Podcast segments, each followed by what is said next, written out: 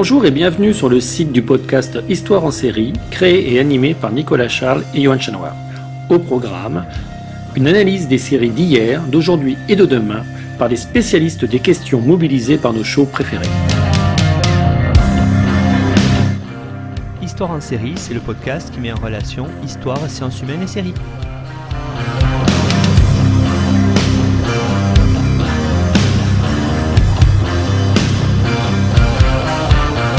À tous, bienvenue dans Histoire en série où je reçois aujourd'hui Nina Tarouni. Bonjour Nina. Bonjour. Alors Nina, vous êtes docteur en droit, vous êtes spécialiste de la prévention organisationnelle des risques psychosociaux et amélioration des conditions de travail. Vous êtes la fondatrice du cabinet Global Impact aussi. Vous exercez une activité professionnelle en qualité d'experte indépendante auprès des entreprises et institutions en France et à l'international. Vous intervenez sur les situations complexes et sensibles nécessitant une approche globale, pluridisciplinaire, et notamment en matière de harcèlement moral, harcèlement sexuel, discrimination et conditions de travail. Votre approche en qualité de consultante et de chercheuse vise à allier performance organisationnelle et économique de l'entreprise et respect des droits fondamentaux des travailleurs. Vous êtes par ailleurs chargé d'enseignement à l'Université de Paris 13 et de Tours. Vous avez publié plusieurs ouvrages, le dernier en date qui est tiré de votre thèse, Les risques psychosociaux au travail, droit et prévention d'une problématique de santé publique, paru en 2020 chez l'Armatan. Pour les autres ouvrages, on les met euh, en ligne sur la page de l'émission sur notre site histoireensérie.com. Euh, je signale quand même que vous avez publié une, tribune très intéressante dans Le Monde vers la socio-vigilance qui est parue en décembre 2020. Alors aujourd'hui, quand je vous ai contacté, vous m'avez dit oui, on pourrait faire une émission sur les risques psychosociaux au travail à travers les séries. J'ai dit génial, une émission thématique et en plus une émission qui va euh, un petit nous faire faire un pas de côté par rapport à tout ce qu'on a vu euh, jusqu'à présent dans Histoire en série. Et ça, c'est très intéressant parce que vous allez euh, amener votre expertise, notamment au niveau du droit. Et ça, c'est quelque chose de nouveau. On aura plusieurs émissions liées au droit dans Histoire en série qui vont suivre. Vous êtes la première à ouvrir cette mini-série-là, en quelque sorte. Et pour ce faire, pour traiter de cette thématique des risques psychosociaux, Nina, vous avez choisi plusieurs séries. Alors, vous allez à chaque fois en parler, vous allez nous les présenter On commence par la série Suits. Cette série, elle parle de quoi, Nina? Alors, c'est une série euh, d'avocats, donc euh, un cabinet d'avocats euh, d'affaires dans lequel on a un héros principal qui s'appelle Harvey Specter et qui travaille donc dans, un environnement un petit peu difficile. Alors justement, quand vous avez réfléchi à travailler sur cette série pour notre podcast Histoire en série, euh, vous avez dit la première chose qu'on verrait sur Harvey, c'est de voir justement quel est cet environnement ultra compétitif et quels risques psychosociaux cela peut entraîner sur ce personnage. Alors, on voit euh, tout au long de la série que euh, Harvey Specter est, confronté à des rapports de force, puisque ses affaires se déroulent dans des milieux euh, d'entreprises, hein, euh, entreprises qui sont euh, cotées, qui sont assez importantes, et il rencontre des situations donc avec des rapports de force, des formes de pression, de chantage, de menaces, et, donc ça a des conséquences sur sa santé psychologique. et on le voit dans certains épisodes de, de la série, où euh, Harvey Specter euh, commence à avoir euh, des attaques de panique, des crises d'angoisse, notamment au, départ, au moment du départ de, sa secrétaire, qui était jusque-là en fait son, socle, sa base sur laquelle il s'appuyait pour évacuer un petit peu son stress ou en tout cas faire face aux situations euh, extrêmement euh, stressantes dans lesquelles il est confronté dans son travail. Et ce, départ en fait de, sa secrétaire fait ressortir tout ce que jusque-là il parvenait à réguler et il se retrouve voilà, à avoir des, situations d'angoisse, à devoir se mettre de côté et, se cacher hein, pour, pour ne pas montrer euh, à ses collègues, qui sont parfois aussi ses adversaires, euh, voilà, que lui aussi euh, souffre et est atteint dans sa santé mentale. Et puis, autre thématique importante que l'on voit, vous l'avez dit, environnement ultra compétitif, ça veut dire aussi pression du résultat. Et cette pression, elle se matérialise jusqu'au renvoi de certains collaborateurs qui ne font pas euh, assez bien, on va dire. Absolument. En fait, ce qui est important, euh, j'avais noté dans, un des épisodes, c'est qu'on a une jeune équipe euh, donc de, collaborateurs hein, qui travaillent auprès des associés, dont. Euh, et cette euh, jeune, jeune équipe euh, d'avocats travaille tous ensemble. et à un moment viennent les évaluations pour savoir qui est assez bon et correspond aux standards du cabinet et qui ne l'est pas. Et puis, donc, il y a un jeune avocat qui est visé justement parce qu'on lui reproche de ne pas avoir de, résultats assez bons euh, et donc, euh, il décide de, s'en séparer. Sauf que, en fait, ce collaborateur euh, junior, on se rend compte qu'il était le moteur de, sa, de son équipe, des, jeunes avocats qui sont présents dans le cabinet, et que c'est grâce à lui, finalement, que les autres collaborateurs juniors donnent le meilleur d'eux-mêmes et obtenaient des, de bons résultats euh, parce qu'il était là euh, pour euh, les motiver, il était là pour les conseiller, pour les aider s'ils avaient un petit coup de mou. et finalement, en fait, son départ va générer une baisse de performance de toute l'équipe. Donc finalement, celui qui n'avait pas assez de bons résultats était en réalité donc le moteur de cette équipe et donc, ça a déstabilisé l'équipe, ce qui fait que finalement, eh bien, euh, cette équipe perd euh, en productivité euh, et en, termes de résultats de l'équipe qui s'amenuise.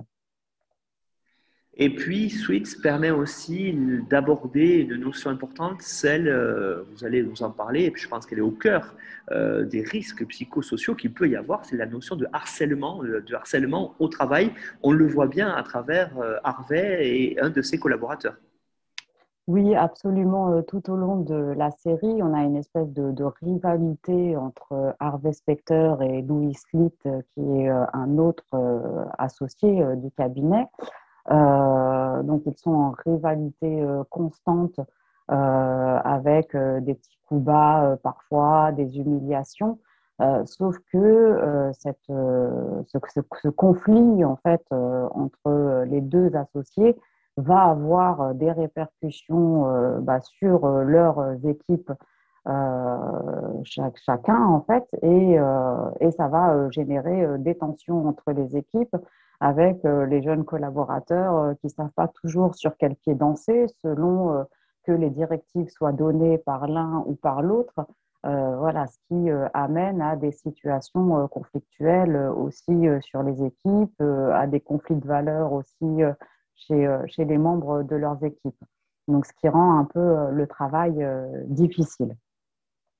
Alors justement, vous qui avez une thèse en droit, comment vous avez perçu la façon dont euh, cette série analyse ce milieu-là du droit euh, à travers ce cabinet d'avocats? Et est-ce qu'il y a, par rapport à la mise en avant de ces, euh, de ces risques psychosociaux, là, aussi peut-être une déformation de la réalité ou au contraire, vous avez trouvé la série assez réussie?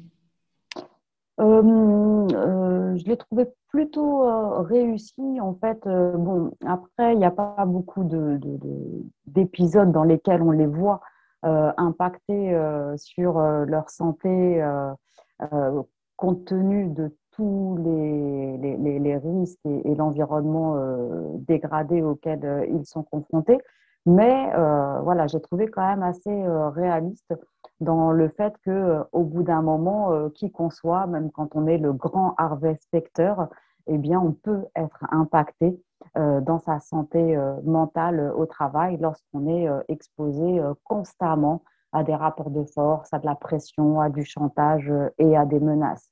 Il y a d'autres séries dans lesquelles on a des, des, des personnages principaux qui sont euh, un petit peu euh, super-héros dans la mesure où euh, on ne voit jamais cet aspect-là, cet aspect d'atteinte à la santé lorsque les conditions de travail sont plus ou moins dégradées ou lorsque les personnages sont confrontés à des situations difficiles en permanence. Donc, je trouve que Suits est plutôt réaliste en la matière.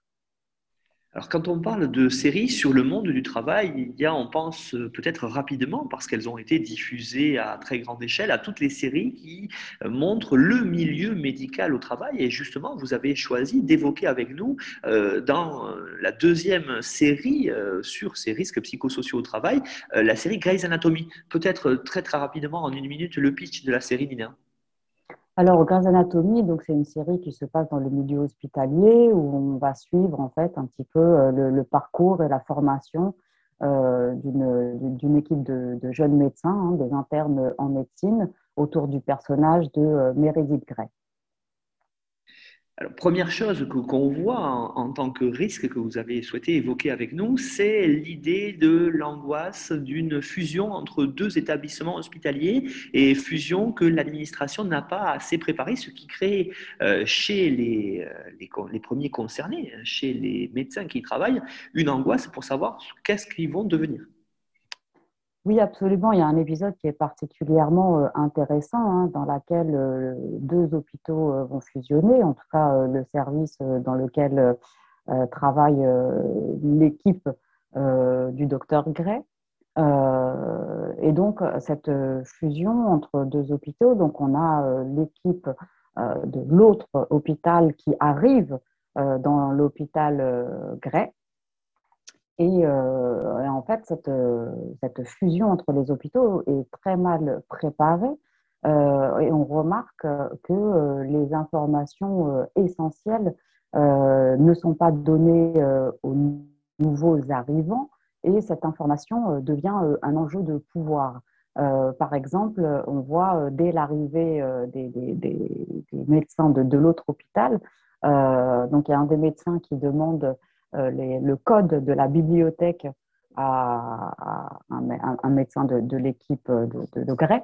Et, euh, et le, médecin donc, ne veut pas lui, lui donner en lui disant euh, non, moi j'ai attendu des années pour avoir ces codes, c'est pas toi, le nouveau petit arrivant, qui va avoir ces codes-là. Et donc une simple information comme les codes de la bibliothèque qui est nécessaire pour, euh, bah, pour que les, jeunes médecins en formation puissent euh, continuer à étudier, eh bien, ça devient un enjeu de pouvoir. Et pourquoi, en fait, ça devient euh, un, enjeu de, pouvoir? Parce que, en fait, la, la, réorganisation est, mal préparée en ce que ils ne savent pas combien de postes vont être gardés, donc ils se sentent en compétition constante les uns avec les autres, pour essayer de garder leur travail. Et c'est d'autant plus important pour les internes qu'ils sont en formation et que euh, cette formation bah, euh, va conditionner euh, bah, la suite de leurs études et la suite de leur carrière, puisqu'ils doivent valider en fait leur stage qu'ils font à l'hôpital. Donc, ça va générer en fait le fait que le, le, nombre de postes ne soit pas défini et que la nature des postes non plus ne soit pas définie.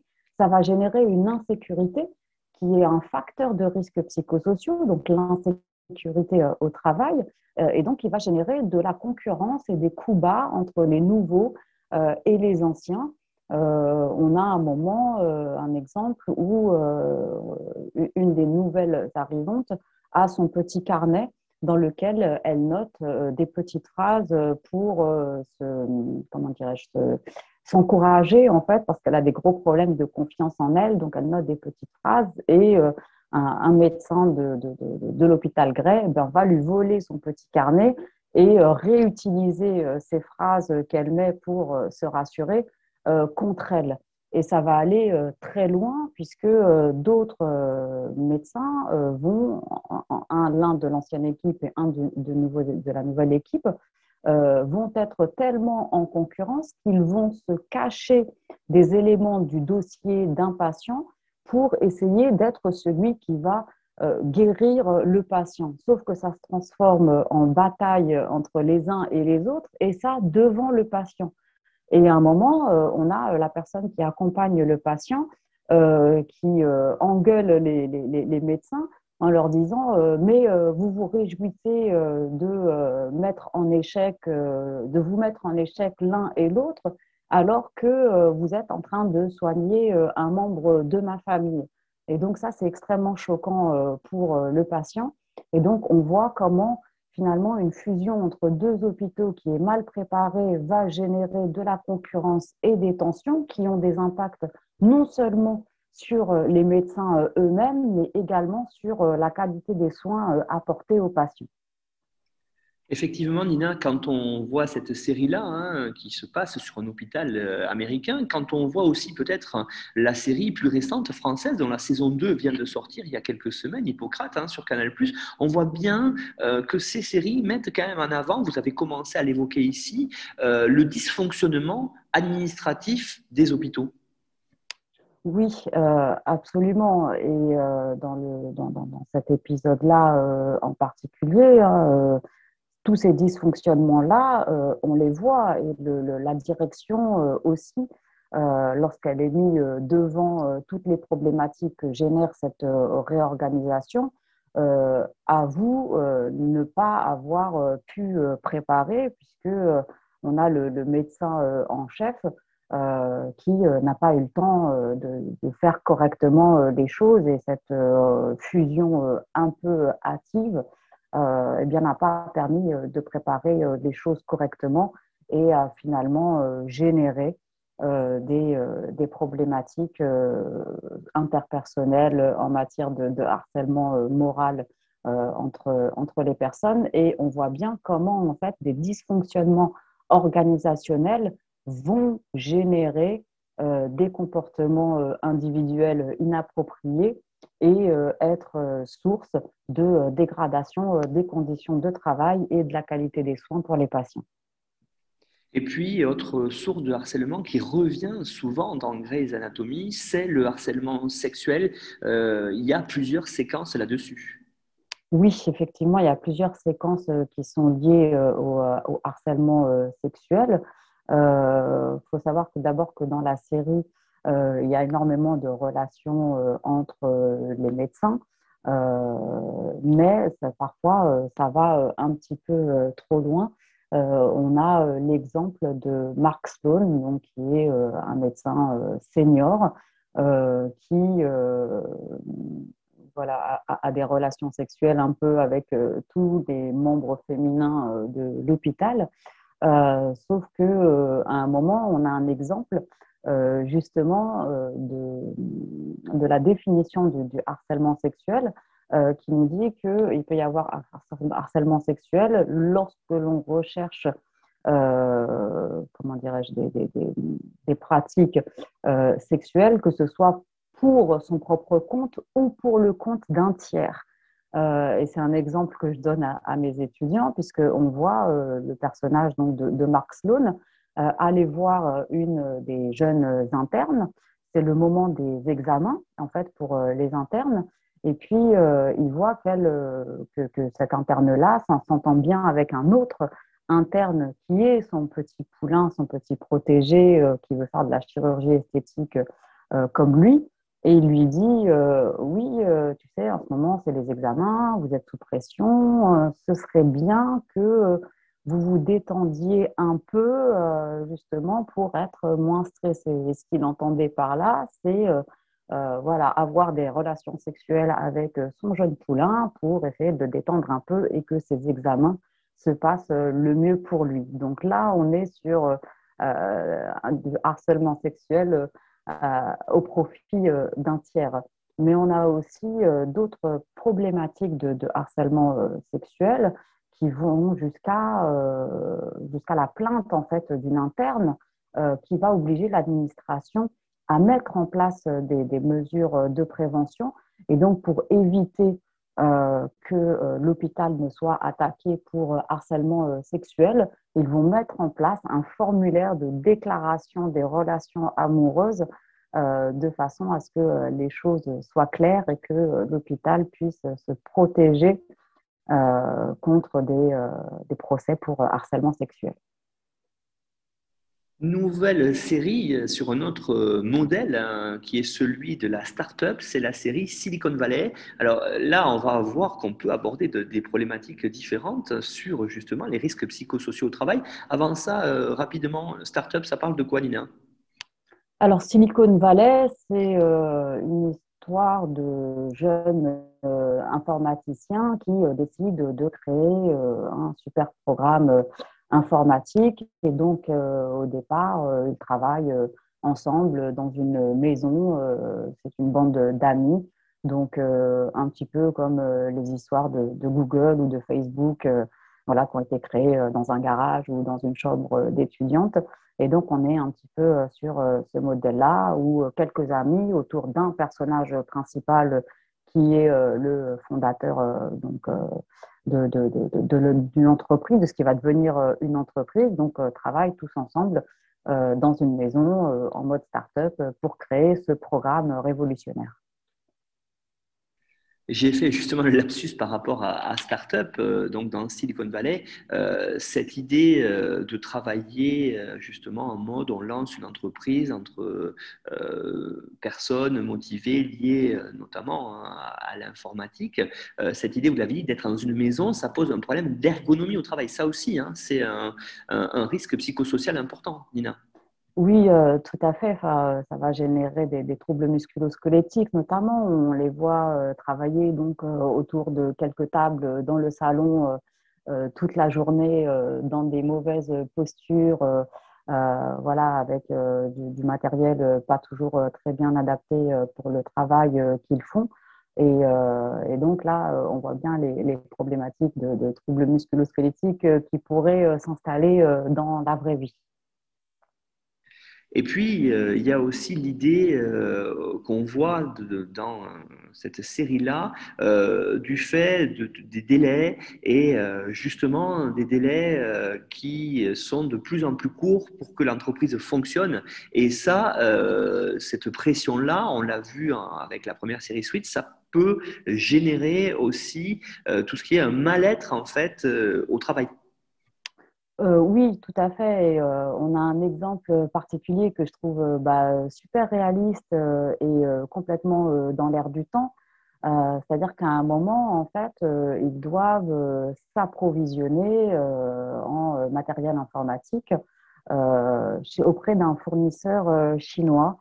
et donc, les délais, comme vous l'avez dit, sont, très courts hein, pour leur projet et ils ont besoin d'être approvisionnés euh, de manière euh, très rapide. Sauf qu'ils euh, vont voir ce fournisseur chinois pour essayer donc d'obtenir ce dont ils ont besoin dans les délais les plus courts possibles. Et cette entreprise leur dit, donc le, chef de cette entreprise leur dit, bah, écoutez, maintenant, nous ici en Chine, on, prend en compte le bien-être de nos salariés qui passent avant le, la productivité euh, qu'on ne leur impose plus, euh, en tout cas une, productivité euh, aussi soutenue qu'avant. Et donc, ils doivent composer avec ce nouveau délai pour la prise en compte du, bien-être des salariés. Et ça fait un peu référence aux situations dont on peut entendre parler dans, les médias, avec des entreprises qui travaillent pour des grandes marques de téléphonie ou informatique, euh, etc., dans lesquels on entend parfois qu'il y a euh, des suicides dans ces entreprises ou de mauvaises conditions de travail ou des grèves des salariés bah, à cause aussi de leurs conditions de travail. Et donc, en cela, je trouve que c'est assez réaliste que finalement le fournisseur décide de prendre en compte le bien-être des salariés, mais qui va aussi lui apporter euh, une meilleure image de marque, puisque aujourd'hui, euh, les consommateurs euh, ont besoin d'éthique dans leurs achats et voilà, faire la une de la presse internationale pour des problèmes de, suicide au travail ou de grève concernant les, mauvaises conditions de travail, voire des accidents du travail importants hein, quand on pense dans, dans un autre champ euh, d'activité, mais celui du textile et, euh, l'accident du Rana Plaza euh, qu'il y a eu au Bangladesh avec plus de 1000 morts. voilà, en cela, je trouve que, que la série prend en compte les problématiques actuelles qu'on peut rencontrer dans la vraie vie avec justement dans cette série le rôle d'une personne qui est assistant conseil éthique. Qu'est-ce que ça, qu'est-ce que c'est Nina? Ça consiste en quoi? Je l'ai appelé euh, comme ça parce qu'en fait, on se rend compte que auprès du personnage principal, on a l'un de ses amis qui, je crois, n'est pas informaticien, en tout cas, je ne l'ai pas gardé comme ça en mémoire, mais qui est l'espèce de figure éthique du personnage principal et qui lui donne sans cesse des conseils lorsqu'il va trop loin ou lorsqu'il ne tient pas assez compte des besoins de son équipe, parce que son équipe, ce sont des personnes à la base qui sont ses amis, mais ce n'est pas pour ça qu'il doit oublier en fait le, côté humain et les besoins des, êtres humains qui composent son équipe. Et donc son, assistant, celui qui a la fonction de son assistant, est souvent là pour le recadrer sur le, traitement des membres de son équipe. On va revenir sur euh, le côté français, mais avec une série anglo-saxonne. Et ça, c'est intéressant parce que ça va permettre de voir comment peut-être on, peut voir euh, les Français au travail, euh, mais vu de l'autre côté de l'Atlantique. C'est la série Emily in Paris. Alors, elle consiste en quoi cette série, rapidement, Nina Alors, Emily in Paris, donc, c'est une série qui présente une jeune américaine euh, qui est détaché euh, en France dans une agence de marketing euh, et qui travaille avec des grandes marques de luxe. Et donc, dans cette série, Nina, qu'est-ce qu'on aperçoit de la façon de travailler en France? Alors, cette, cette, série, elle a été beaucoup critiquée, mais moi, je l'ai trouvée assez réaliste sur pas mal de points. Euh, notamment en matière de harcèlement moral et de euh, harcèlement euh, sexuel. déjà, quand elle arrive en France auprès de, sa nouvelle équipe française, donc elle est américaine, elle ne parle pas très bien français au début, et on voit qu'il se moque d'elle à cause de son accent, de sa, sa difficulté à s'exprimer. Euh, c'est du harcèlement moral, mais ça rentre aussi dans la définition de la discrimination, puisque l'un des critères de la discrimination euh, en droit, c'est euh, la capacité à s'exprimer dans une autre langue que le français. et donc, en fait, elle est très mal accueillie. on a une absence d'intégration d'Émilie au sein de, l'équipe française. Elle est presque mise au placard puisqu'on ne lui donne pas grand-chose euh, à faire et euh, on la laisse se débrouiller pour s'occuper elle-même. Et donc, on voit bien là quelques comportements qui pourraient être qualifiés de harcèlement moral, mais on a aussi beaucoup de blagues à caractère sexuel à son encontre. Et là, on rentre dans le harcèlement sexuel. Euh, sauf que euh, bon, dans la série, ce n'est pas euh, dramatisé et puis par une pirouette, elle arrive à, renvoyer ces harceleurs entre guillemets dans les cordes.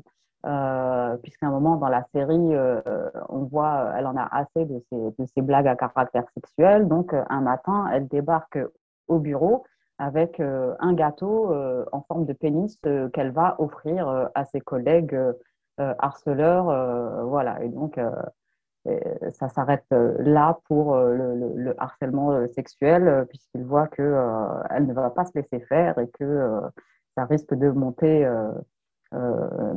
d'être gradué et, de, dégénérer. Donc, voilà, ça, s'arrête là pour le harcèlement sexuel.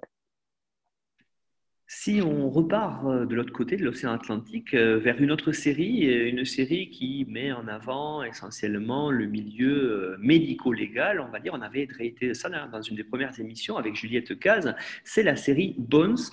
cette série-là, qui est une série à la fois d'enquête, mais une série d'enquête avec justement un, médecin légiste, permet aussi de montrer un certain nombre de choses. Qu'est-ce qu'on peut en dire dessus, Nina?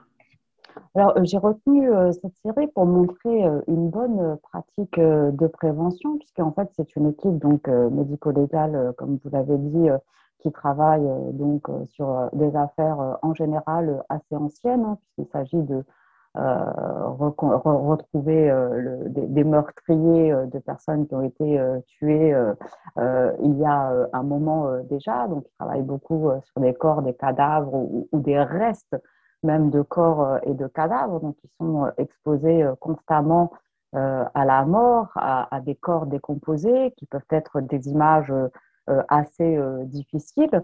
Et il y a un, collègue en fait qui a un rôle particulièrement important puisqu'il est membre de l'équipe de cette équipe d'experts médico-légal, mais qui enquête aussi donc sur ces meurtres. Et lui, il est psychologue.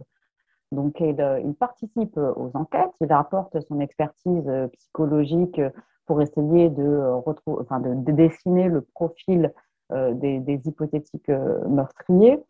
mais il a aussi un rôle de veille auprès de ses collègues et donc il leur apporte son soutien dès qu'il sent que un des membres de son équipe est particulièrement touché par l'enquête qui est en cours.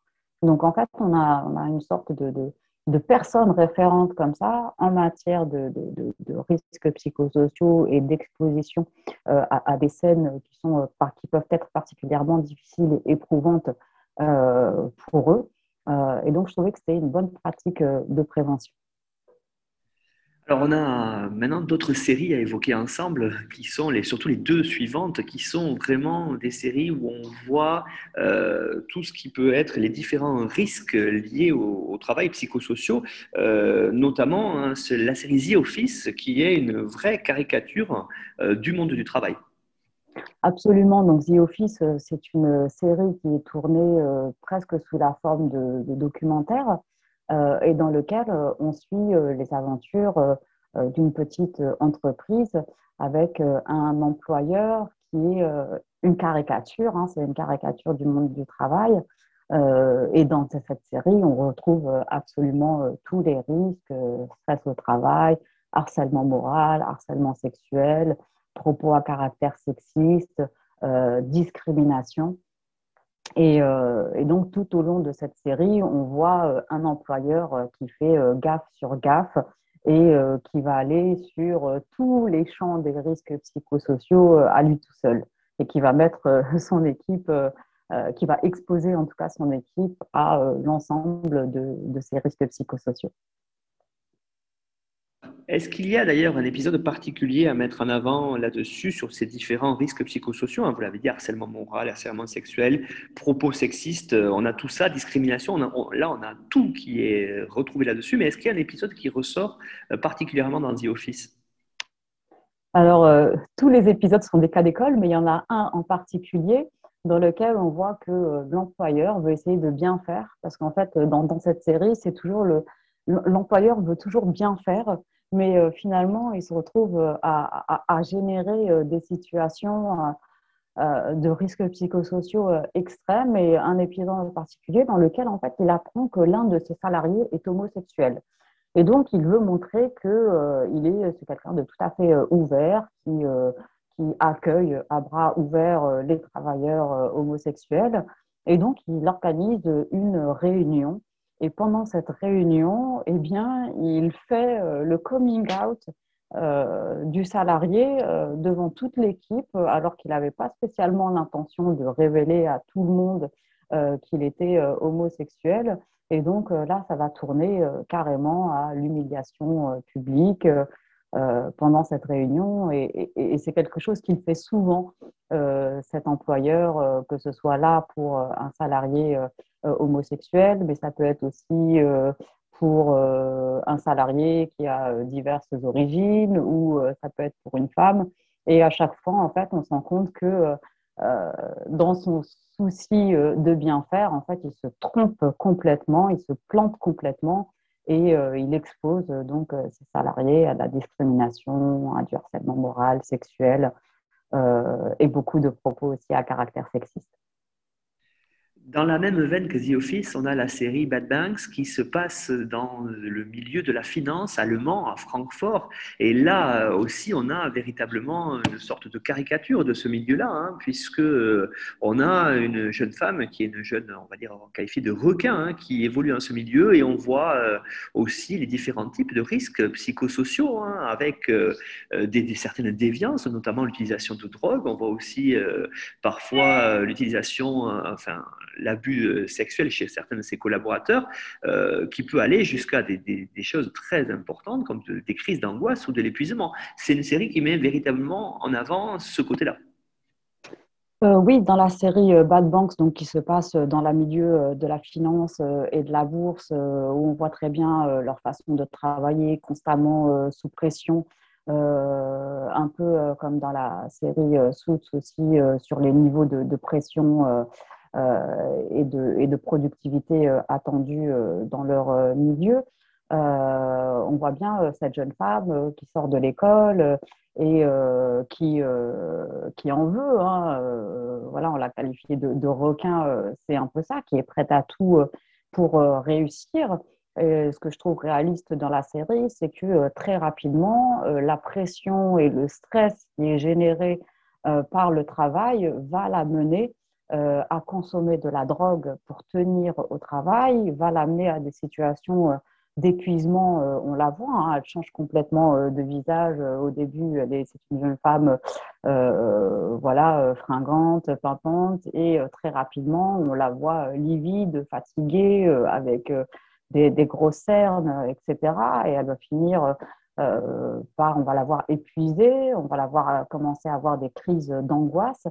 Et, et, la consommation de, de drogue euh, finalement pour tenir euh, au travail, c'est aussi des choses qu'on retrouve tout à fait euh, dans la vraie vie et dans la réalité, dans pas mal de professions et pour pas mal de travailleurs. D'ailleurs, que ce soit des drogues légales ou, illégales, hein, puisque en France, on est un des pays où on consomme pas mal d'antidépresseurs, d'anxiolytiques et, autres médicaments psychoactifs. Donc en cela, j'ai trouvé que c'était très réaliste lorsque euh, on voit euh, que lorsque les travailleurs sont exposés à des milieux assez difficiles, eh bien, ils vont parfois euh, prendre des substances pour tenir au travail. Et puis, dans Bad Banks, justement, ce qui est intéressant aussi de, voir quand on analyse ces risques psychosociaux, c'est euh, l'impact du travail sur la vie privée, puisqu'on voit que, justement, hein, la, jeune trader euh, Yana, qui est dans cette série-là, euh, au début, elle a une vie de, famille, hein, une famille recomposée d'ailleurs, et puis on voit que cette vie-là explose complètement à cause du travail. Ça aussi, je pense que c'est un risque important qui est souligné dans cette série-là. Euh, oui, absolument. Et euh, là aussi, en fait, j'aime bien le, côté euh, réaliste, puisque souvent, les travailleurs qui sont confrontés à des problématiques professionnelles, bien ces problématiques professionnelles ne s'arrêtent pas aux portes de l'entreprise. et c'est ce qu'on retrouve aussi donc, dans la vie, dans la vraie vie. on va dire, si je prends par exemple l'exemple des suicides au travail, euh, souvent euh, les entreprises euh, vont dire oui, mais en fait le salarié avait des problèmes personnels, il a, sa femme l'a quitté, elle a emmené les enfants et c'est pour ça qu'il s'est suicidé. Donc les entreprises essayent de se dédouaner finalement du suicide au travail, sauf que en France il y a des cas de suicide au travail qui ont été reconnus comme accident du travail. Et c'est vrai que si on remonte aux causes euh, organisationnelles qui ont généré des risques mettant en péril la santé du salarié euh, jusqu'au euh, suicide, eh bien, on se rend compte que finalement, les conditions de travail, la pression ou, le harcèlement, souvent moral, qui est subi par les salariés, va avoir des impacts sur la vie personnelle du salarié qui vont, qui va jusqu'à détruire sa vie personnelle et donc, euh, oui, euh, le, suicide au travail n'est pas euh, unifactoriel, mais il est multifactoriel. Et finalement, en France, ce que le juge demande, c'est de savoir si les conditions de travail ont pu avoir un impact susceptible d'avoir créé et généré une souffrance qui ont conduit le salarié au suicide dernière série que vous avez proposée dans votre corpus, Nina, c'est la série Malcolm. Alors, c'est très intéressant parce que là, Malcolm, on peut appréhender les conditions de travail dans, une, dans la catégorie moyenne américaine, dans, cette classe moyenne-là. D'ailleurs, ça s'appelle Malcolm in the Middle. In the Middle, peut être interprété, hein, Antoine Bonnet dans l'émission qui a été consacrée dans notre podcast a parlé ça, In the Middle peut être interprété comme l'idée de middle class. Alors lui, il travaille dans un supermarché. Euh, ça aussi, c'est intéressant parce que c'est une situation de travail qui peut euh, peut-être renvoyer à un imaginaire collectif de beaucoup de personnes parce que c'est une situation peut-être plus connue que celui de travailler dans un bureau d'avocat ou dans, chez les traders qui là sont des, des travaux, on va dire, en tout cas un travail beaucoup plus marginal. Oui, tout à fait. Donc Malcolm, donc c'est une série euh, euh, qui parle d'une famille euh, américaine de la classe moyenne, donc dans laquelle la mère donc travaille en tant que caissière dans un supermarché, et donc Malcolm, un des enfants de la fratrie, travaille pendant les vacances euh, dans le supermarché euh, de sa mère. Donc sa mère est une femme euh, très autoritaire dans la vie privée, qui se fait obéir au doigt et à l'œil par son mari et ses quatre garçons qui sont plutôt turbulents. Donc il la voit comme une femme forte, qui est dominatrice hein, dans la vie privée vis-à-vis de sa famille. Et là, en fait, ça m'a paru, un épisode qui m'a paru particulièrement intéressant euh, puisqu'on voit euh, Malcolm qui a euh, ce qu'on appelle comme facteur de risque psychosociaux des conflits de valeurs. il voit que sa mère, qu'il a toujours vue comme une femme forte et qui se fait toujours obéir, eh bien, s'écraser dans le milieu du travail, se soumettre complètement aux directives et aux attendus de son travail euh, quand bien même ce ne serait pas euh, très euh, éthique. Et donc, il a du mal en fait à, comprendre ce, milieu du travail. Et à un moment, sa mère lui dit au travail, on ne réfléchit pas, on exécute.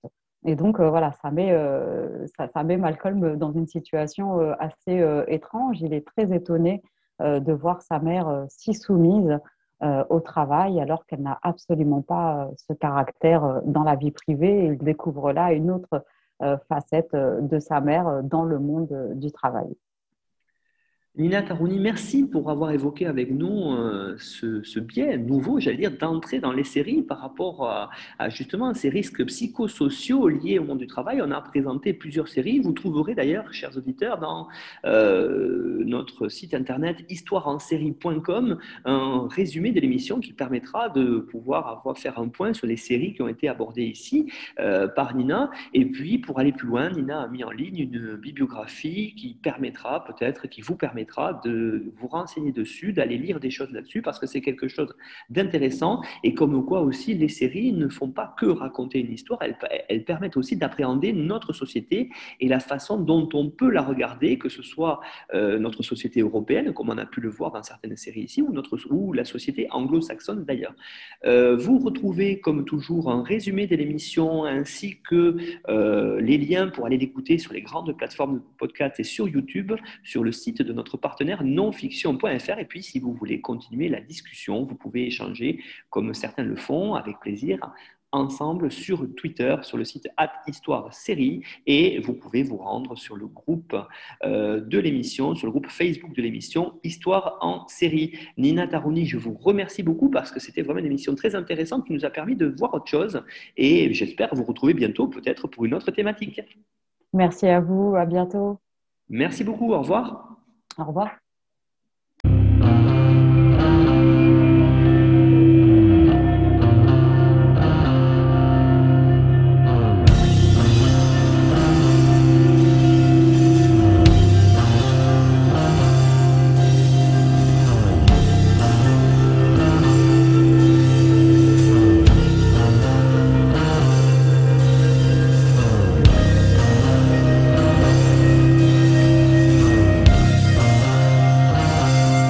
Retrouvez-nous sur Twitter, Histoire en série, pour connaître le programme à venir ainsi que des conseils bibliographiques.